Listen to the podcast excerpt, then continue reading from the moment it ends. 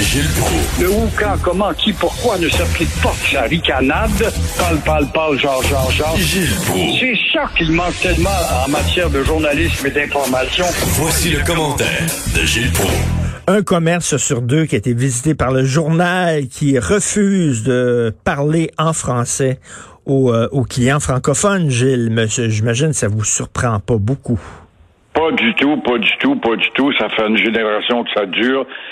Bravo quand même à cette jeune fille du Journal de Montréal et de Québec ce matin qui a fait cette enquête sur les I'm sorry, I don't speak French in Montreal, in Gatineau or everywhere in Quebec. Et euh, 31 commerces qu'elle a visités quand même, c'est sérieux. Mais le problème, c'est, Richard, rien ne bouge. Et c'est loin d'être, euh, en tout cas, une révélation que cette enquête de la jeune fille. On peut penser, hey, quelque chose. Il n'y a rien de révélateur là-dedans. C'est vieux comme Mathusalem. Ça fait des années, des années que ça se répand au Maillan-Grignon, par exemple, rue Sainte-Catherine, rue Crescent, à Laval et ailleurs, à Gatineau. Et cela de la part de ces jeunes souvent sortis de l'école ou du CIGEPT. Il me semblait qu'on enseignait le français à l'école. Ce n'est pas vrai. L'enseignement du français à l'école anglaise, c'est une récréation plus que d'autres choses. Alors, où est donc le problème? Où est-il le problème? Il est dans l'école anglaise qui n'enseigne pas suffisamment le français dans son réseau.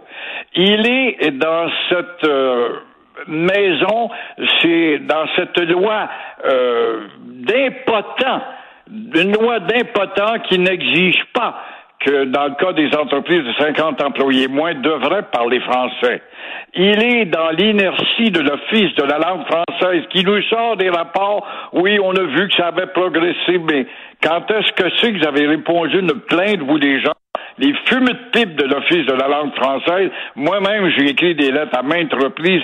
On n'y va même pas, sur les dieux. Il est dans cette attitude aussi qui prouve que le racisme progresse au Québec anglais. Pourquoi? Parce qu'en utilisant le bonjour, l'employé, euh, l'employé E ou l'employé tout court se fait engueuler par le patron.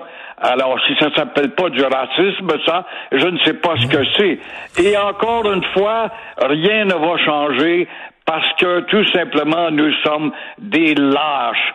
Pensez-y, penses-tu, mon cher Richard, euh, que la, à la Pratt Whitney, par exemple, fabricant de moteurs d'avion, des usines hautement sophistiquées en technologie, que le français est une langue de travail? Pensez-vous qu'au 43e étage, au 22e ou au 28e étage de la place Ville-Marie à Work at the PVM, à la place Ville-Marie, que le français est une langue de travail? Et quand on voit ce matin, au lendemain du budget d'hier, que Québec va dépenser, dépenser 460 millions de dollars pour la réinsertion et la formation des employés qui veulent changer d'emploi ou enfin de discipline est-ce que est inclus là-dedans des cours obligatoires de français de la part du gouvernement? Le gouvernement ne donne pas plus l'exemple. Et pourquoi les propriétaires de commerce embauchent des commis et des vendeurs unilingues anglophones? Parce qu'ils savent fort bien qu'on ne se plaindra pas. Voilà. Pour ça. Ils savent que nous sommes des mitaines, des lâches, des demi-vivants, des morts vivants. Ils le savent ça très bien. Puis pour pas déplaire à la tête carrée qui va vouloir aller s'acheter une sacoche ou une, brossière, s'il faut qu'elle se fasse dire bonjour, What an insult! What about hi? C'est ça qu'elle dit, la bonne femme ou le gars. Alors, encore une fois, rien n'a changé. Les Rhodésiens sont toujours les maîtres omnipuissants au Québec et à Montréal. Demain, on aura la liste de ces commerces-là récalcitrants. Aujourd'hui, il y a le secret de Victoria, on sait, mais demain, elle va elle va nommer euh, Marie-Lise Mormina tous les les, euh, les commerces où elle a eu de la difficulté à se faire servir dans sa langue chez nous. Chez nous, moi quand j'entends la vendeuse dire ben oui, mais je viens de Toronto moi là, puis je viens d'arriver, puis OK, c'est correct, mais va travailler dans le sous-sol, va travailler ailleurs, travaille pas sur le plancher avec avec les gens. Je m'en fous moi que tu viennes de Toronto puis tu parles pas ma langue. Je suis chez moi. Puis ils sont arrogants, Gilles. C'est ça le pire. Là. Quand ils leur disent, là, comment ça vous parlez pas je français? Suis chez moi. Mais le cadre de Québécois de coloniser la queue entre les deux jambes ne dit pas ça il a mal à sa langue. Et en plus de ça, il y a des Américains, là, comme je vois, des Américaines qu'on embauche dans les boutiques. I want to get an experience in Montreal, French City, but I will never learn.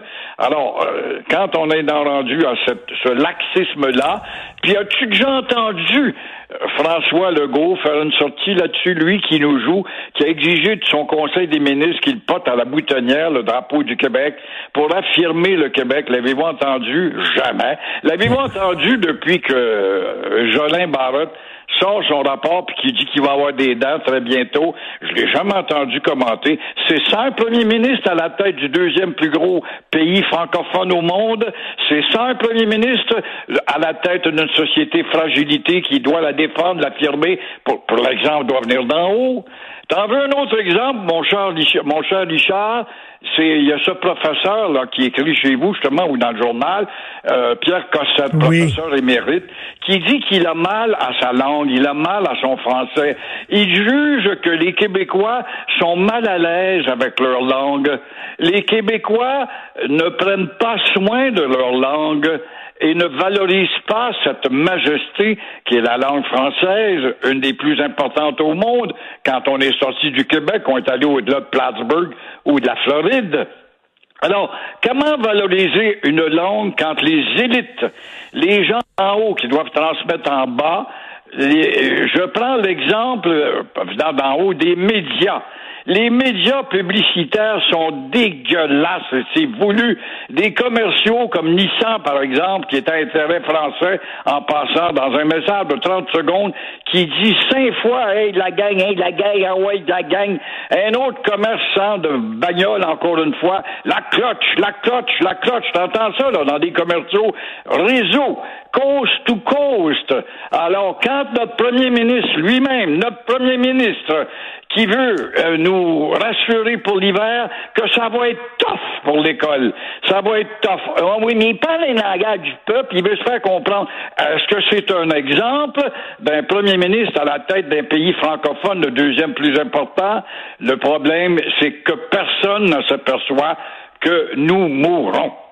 Et euh, là, vous n'êtes pas beaucoup sur les médias sociaux, vous, j'imagine, Gilles, mais sur les médias sociaux, des jeunes qui, qui écrivent euh, en franglais, là, euh, trois mots anglais, trois mots français, ou alors des, des, personnalités publiques, des artistes francophones qui tweetent ou qui vont sur Facebook seulement en anglais.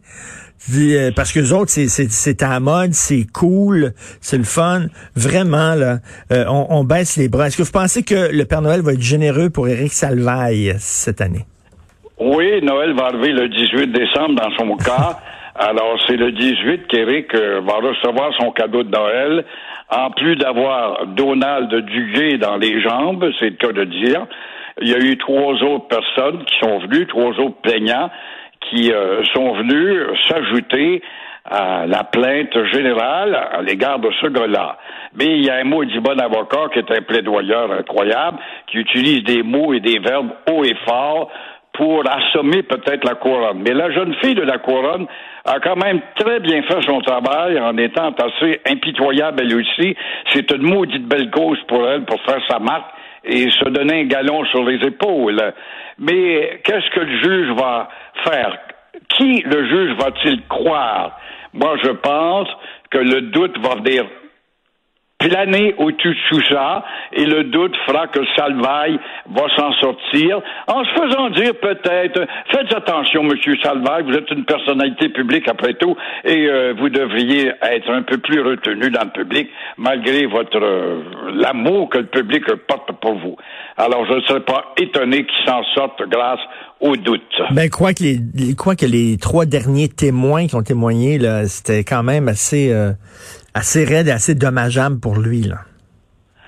Oui, mais euh, l'adverse va dire oui, oui, mais il y a des apeuplaïstes là-dedans, puis on ne sait pas combien de, de, de pichoirs il y avait dans la, la, la pichoire de Radio-Canada. Il n'a pas été capable de répondre comme si c'était d'une pertinence incroyable. Ça s'appelle faire de la déviation, encore une fois, par l'habilité verbale, et là-dedans, euh, Massicotte est un expert. Euh, oui, tout à fait. Merci. Bon week-end, euh, Gilles. On se reparle lundi. Have a good week. Have a good fin de semaine. Au plaisir, Thank you very much.